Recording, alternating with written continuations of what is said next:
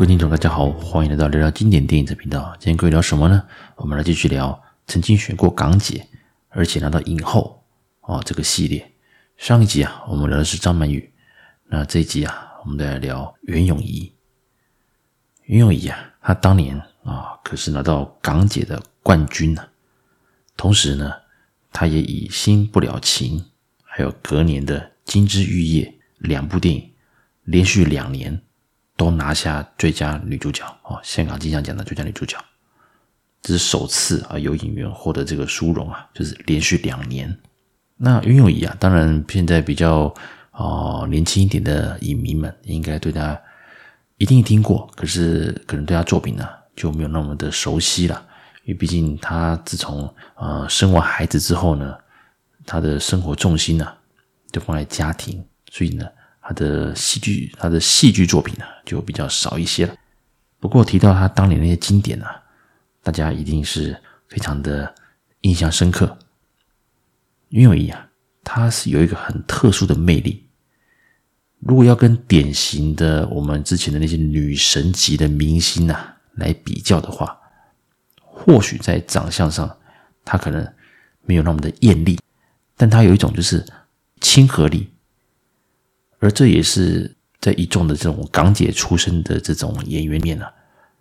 她有一种就是说不出来的这种亲和力，很像邻家女孩。而她这个特质啊，让她在电影的作品里面呢，几乎所有类型她都可以驾驭。时装片没问题嘛，哦，留长发、剪短发都 OK，男扮女装也 OK，啊，像《金枝玉叶》就经典了，武侠片呢、啊。还有像这种恐怖悬疑片，哇，都非常的厉害。而女扮男装啊，也是她相当知名的一种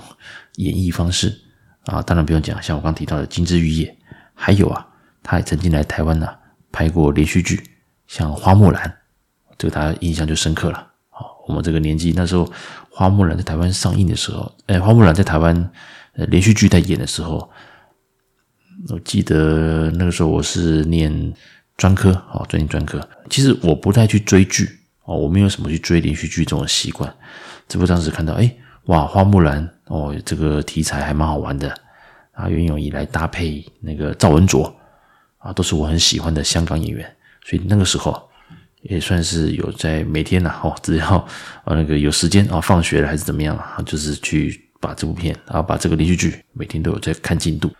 所以这算是一个非常我印象很深刻的一部连续剧，因为我其实是不太看连续剧的人啊，我自己啦。好，我们把话题拉回到电影的部分，因为有人说啊，他也算是一种，呃，开始演电影啊，就几乎是到达巅峰的这个等级了。怎么说呢？如果大家看维基的话，啊，在一九八六年，他曾经演客串吧，我也不晓得，没印象了，演过《飞越羚羊》。啊，这是由那个讲一群哦田径队女子她们在练习短跑的故事。当然，台湾的那个短跑的名将啊，哦，纪政啊，在当年在里面也有演出。不过里面有袁咏仪，其实我也没有任何印象，好，真的没印象。总之呢，他让人记住的就是九二年啊，就是《咖喱辣椒》第二集《阿飞与阿基》。哇，这样这个目前啊，第四台也是常常重播了。那导演是那个柯受良，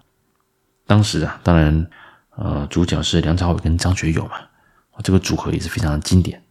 那整个的剧情呢，还有它的整个戏剧张力，也不输第一集的《咖喱辣椒》。而袁咏仪在里面啊，也是令人印象深刻，也看不出她是一个电影的一个新人的这种感觉了。那比起。港姐出身的人去直接去演花瓶，诶，也不是，他在里面哦，也是令人印象深刻、很生动的一种演出，并没有太多的那种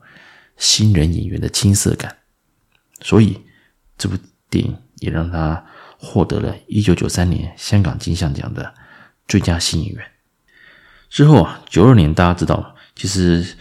呃，香港的一个电影的黄金年代就是在九零年。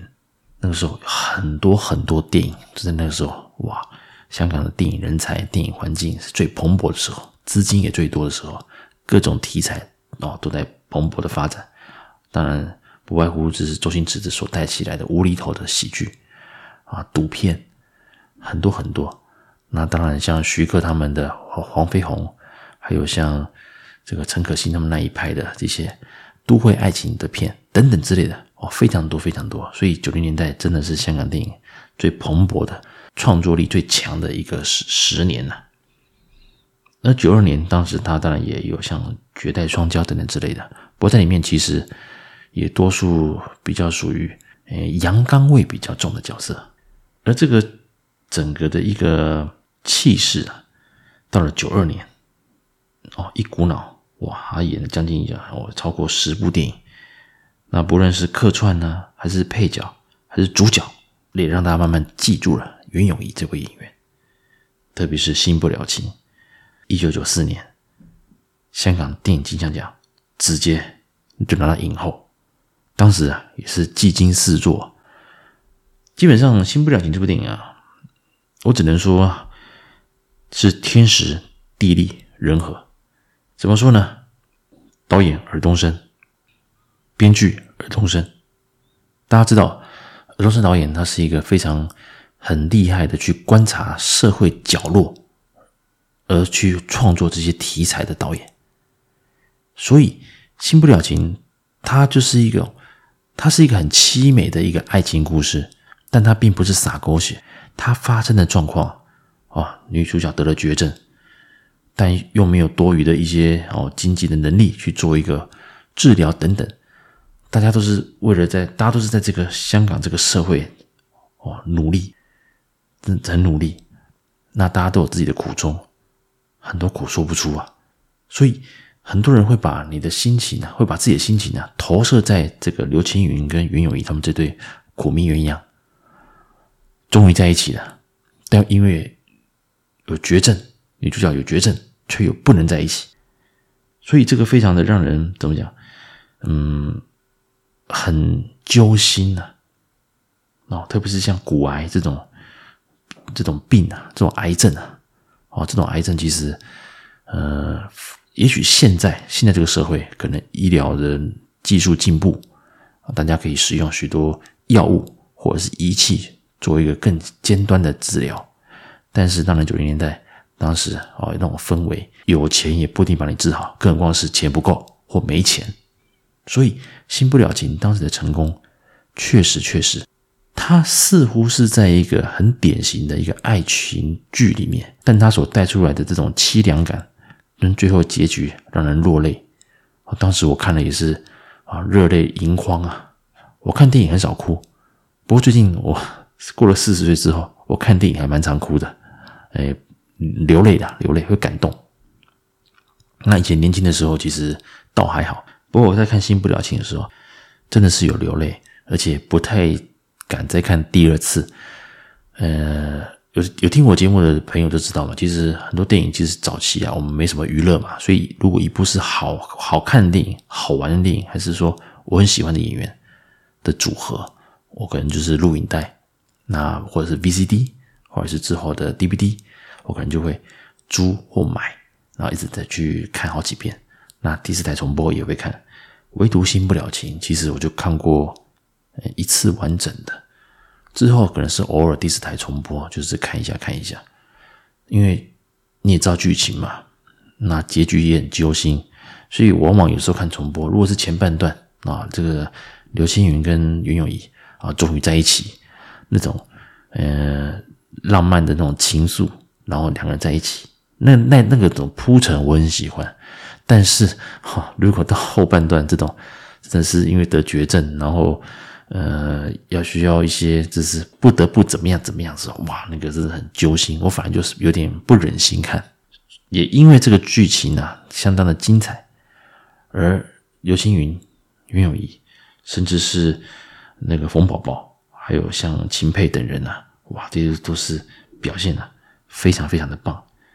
所以啊，这部电影也堪称啊，哦，这个香港这个爱情电影的经典中的经典之一啊。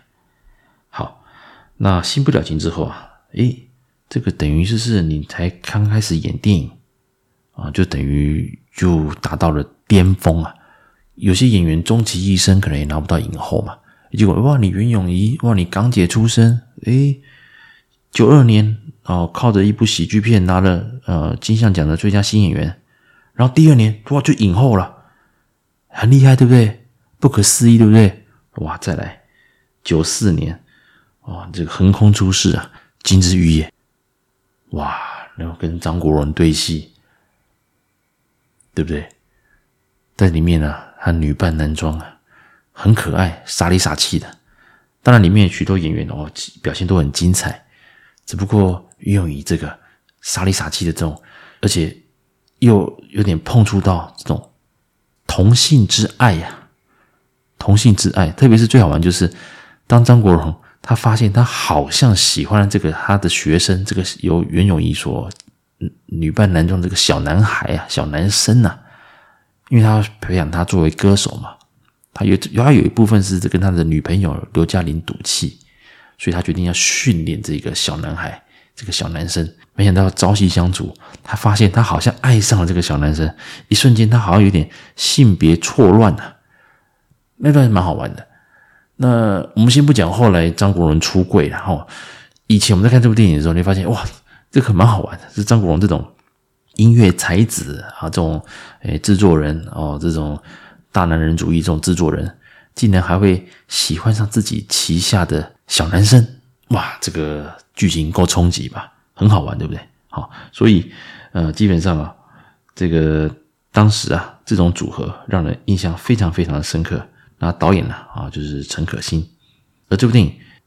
又让袁咏仪连续哦，这是第二年。再次拿下香港金像奖的最佳女主角，这是当时啊也是相当轰动整个影坛啊。而九四年呢、也确实啊，整个袁咏仪她的电影的产量啊大爆发。那大爆发，坦白说啦，嗯、蛮多作品其实她也并不是唯一主角了。我只能说，像《新不了情》，刘青云的表现非常的棒。可是因为剧情的关系，让袁咏仪这种就是两个人好不容易在一起了，却因为绝症而不得不啊有一些哦那个啊这是天人永隔哦这种状况。而《金枝玉叶》算是一种新类型的一种，嗯、与当时啊我们常看到这种爱情喜剧，基本上《金枝玉叶》还是看起来是轻松的，而且结局是皆大欢喜，是好玩的。看的没有压力，所以《金枝玉叶》比起刚刚的《新不了情》，我重播不太会把它看完，特别是结局嘛。而《金枝玉叶》只要遇到重播，还是有时候啊，那个因为我自己也有收集它的那个光碟嘛，好 VCD 啊，有时候想看一下，我就把它点出来看啊，选择粤语版本 哈，那个选所以选那个声道嘛，所以我还是喜欢听粤语版本，很好玩。而在这种他得奖，而且是不同类型的哦。虽然是爱情剧，可是一个是比较催催泪的，另外一种是皆大欢喜，比较走都会轻喜剧的哦，浪漫爱情的，很好玩哦。特别是我刚讲的那个张国荣，当他以为他怎么喜欢上男生的时候，哇，那种冲击很好玩，真的。现在想想哦，我又觉得很想把它找来看。同一年啊，九四年。当然，好几部经典作品。那我印象比较深刻的就是《暴雨骄阳》啊，他跟任达华所饰演的，在里面啊，当然啊，他还是维持着这是大姐头的这种风格。那任达华他是一个混过黑社会的啊，当他啊决定啊，这是到校园去担任老师，他不想碰江湖事，没想到他的女朋友啊就是袁咏仪啊，一直在。啊，觉得他在学校呃都被学生欺负啊，还被看不起啊，所以他暗中有去出手，帮忙去讨公道，等等之类的，算是扯后腿了。可是他也是为了任达华嘛，我爱他嘛。可是任达华他确定他就是要金盆洗手，好好当一位老师啊，春风化雨。而这些学生也在因为他的一个一个指导之下，甚至最后。啊，这个老师他们啊，用自己的一些啊更极端的一些牺牲啊，来让这些学生们终于能够走回人，终于走回人生啊最正确的道路。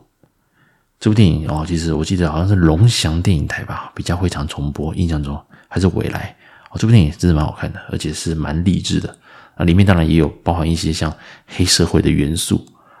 所以其实我换句话说，其实拍了我们当给啊，真的，你去当古惑仔去混，其实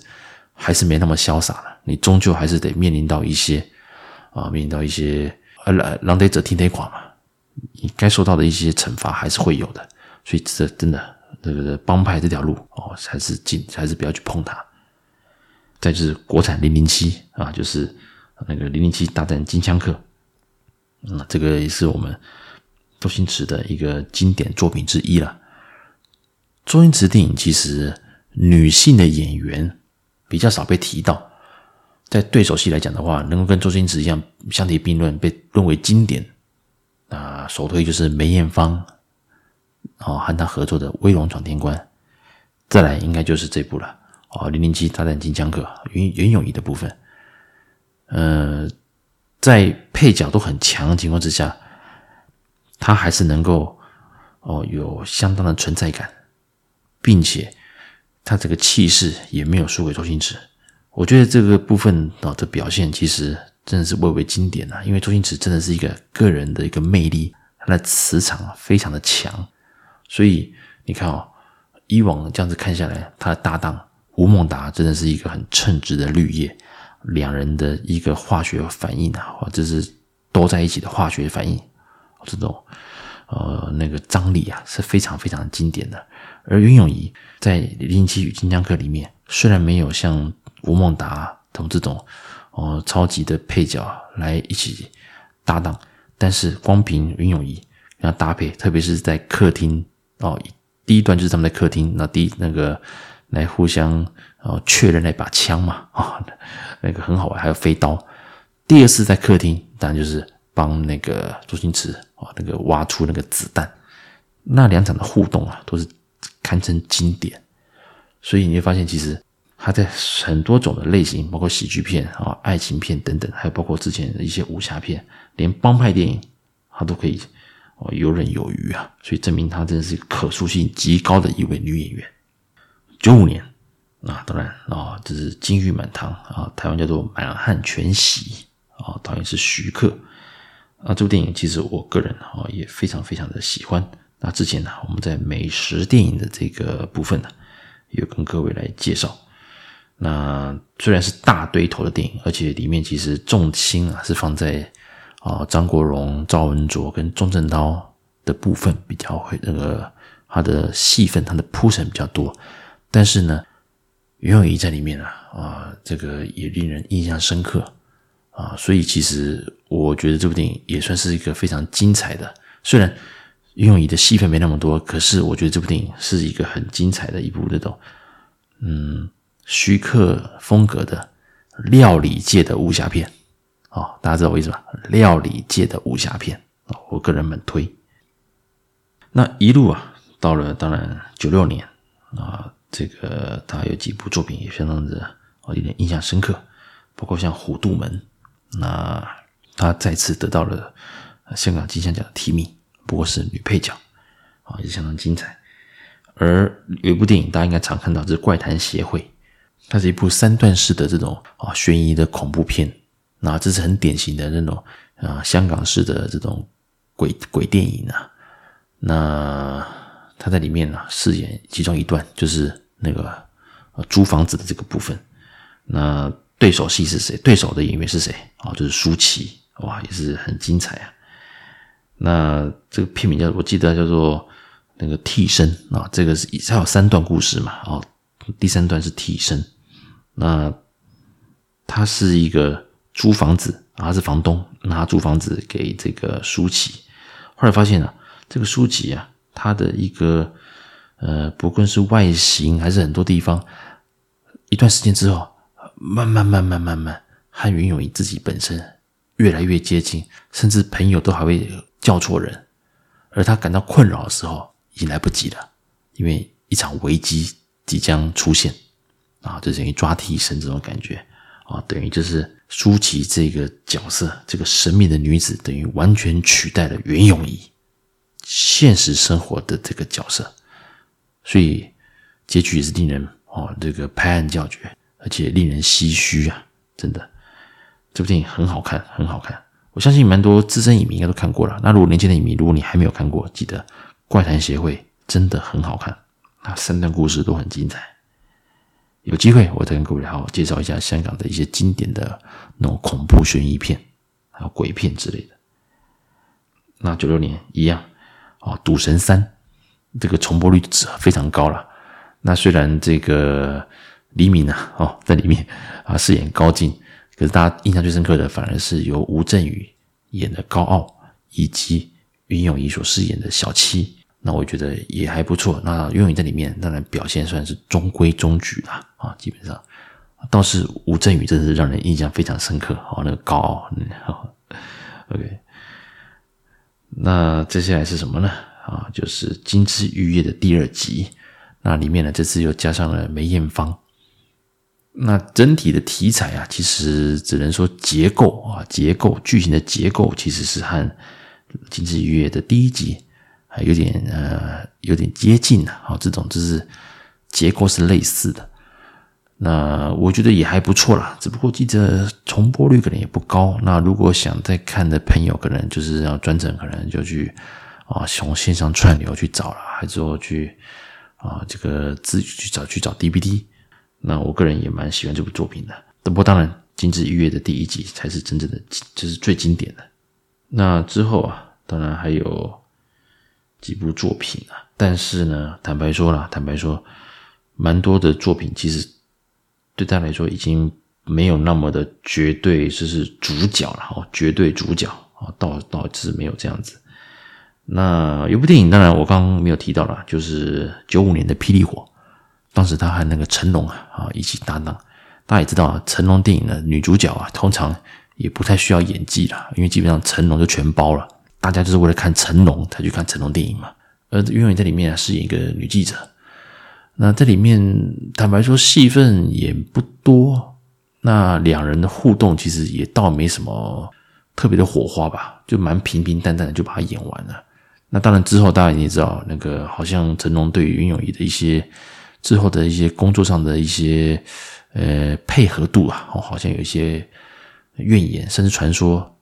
因此而封杀袁咏仪等等之类的。不但这是一些八卦了哦，总之。呃，拍完《霹雳火》之后，坦白说，袁咏仪的连续几年啊，他的电影的那个作品还是蛮多的，所以我倒觉得，也许那些是八卦了，或者是成龙个人自己的一些说法了，哦，这我就不予置评。直到了两千年之后啊，坦白说，大家也知道，香港的电影啊也落入了一个就是，包括台湾也是啦，就是大家不太喜欢看华语片了，哦，不太喜欢看华语片，就喜欢看好莱坞电影。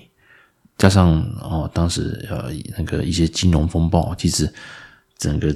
市场啊资金也不多了，所以大制作电影或者是说一些高品质电影，对于香港来讲已经越来越辛苦了。所以啊，包括我自己了，很多观众开始慢慢的哦就去看好莱坞电影，你要看大制作啦、大明星啊什么之类的。所以一消一长之下，香港影坛也开始进入了比较衰、比较衰退、比较落寞的时期。在那之后啊，两千年之后，其实那个袁咏仪啊，她整个的一个作品就锐减。那这段期间，当然他也是有一些啊啊电视方面的一些作品啊，包括像《花木兰》啊，九九年嘛，那两千年还有像《笑傲江湖》，他演任盈盈啊这种连续剧的部分。而到了电影这块啊，当然他在零七年呢、啊，哇，终于在《门徒》。啊，也是尔冬升的电影，在《门徒》，他饰演刘德华这个毒枭啊，刘刘德华的这个老婆，她当时啊，其实已经怀孕了，所以在剧中里面怀孕的这个造型呢、啊，就是真的怀孕啊，真的怀孕。那戏份虽然不多，但是她几幕出现啊，甚至是对于老公的这个啊，对于这个家庭的保护啊，袁咏仪也是有展现出她一个比较坚韧的一些一面。那当然了，那个呃卖毒品这是不对的。那刘德华的表现非常的不错，而跟他搭配的这个呃袁咏仪，她也再次得到了这是香港金像奖的最佳女主角的女最佳女配角的提名啊。那所以啊，当时哦也是相当令人觉得振奋。我说哇，袁咏仪要重新复出了，只不过啊嗯，接下来又是好几连续好几年啊，都没什么作品啊。电影这个部分啊，他还是比较呃，生完孩子之后，真的就是比较着重在家庭生活了。那之后，当然在二零一三年啊，这个《叶问终极一战》啊，就是黄秋生的版本，他就饰演那个张永成。那张永成当然这个是叶问的老婆嘛，那由这个袁咏仪来饰演，又是另一另外一种风格了。然后跟甄子丹那种版本的叶问，啊，其实黄秋生跟袁咏仪的这个组合，对我来说是比较偏向于。比较偏向于现实生活真正的叶问的这种原型呢、啊，他就是讲叶问来香港讨生活的，而他们的夫妻关系等等之类的一些交代，也都有一些琢磨。也就是说，他并不像甄子丹版本的叶问是比较偏向于啊，就是热血激昂啦，然后啊国就是民族主义这种哦，比较比较强调。那黄秋生的叶问。啊，就是等于就是到了香港，哦，对于这个光要讨生活、要吃饱饭这种比较辛苦的部分，还有包括他之后就是在感情的部分，这些其实在那个甄子丹版本的叶问是不太提到的，因为他毕竟还是有维持住这个叶问的一个啊、类似像民族英雄这种完美的这种一代宗师的形象啊，而黄秋生的版本确实是比较。走向比较贴向于现实，而且他饰演的叶问，就像你我周边的这些人一样，也是有自己的一些啊、想法，还有感情上的一些呃怎么讲呃没有那么说呃像真正的版本那种完美的这种感觉了。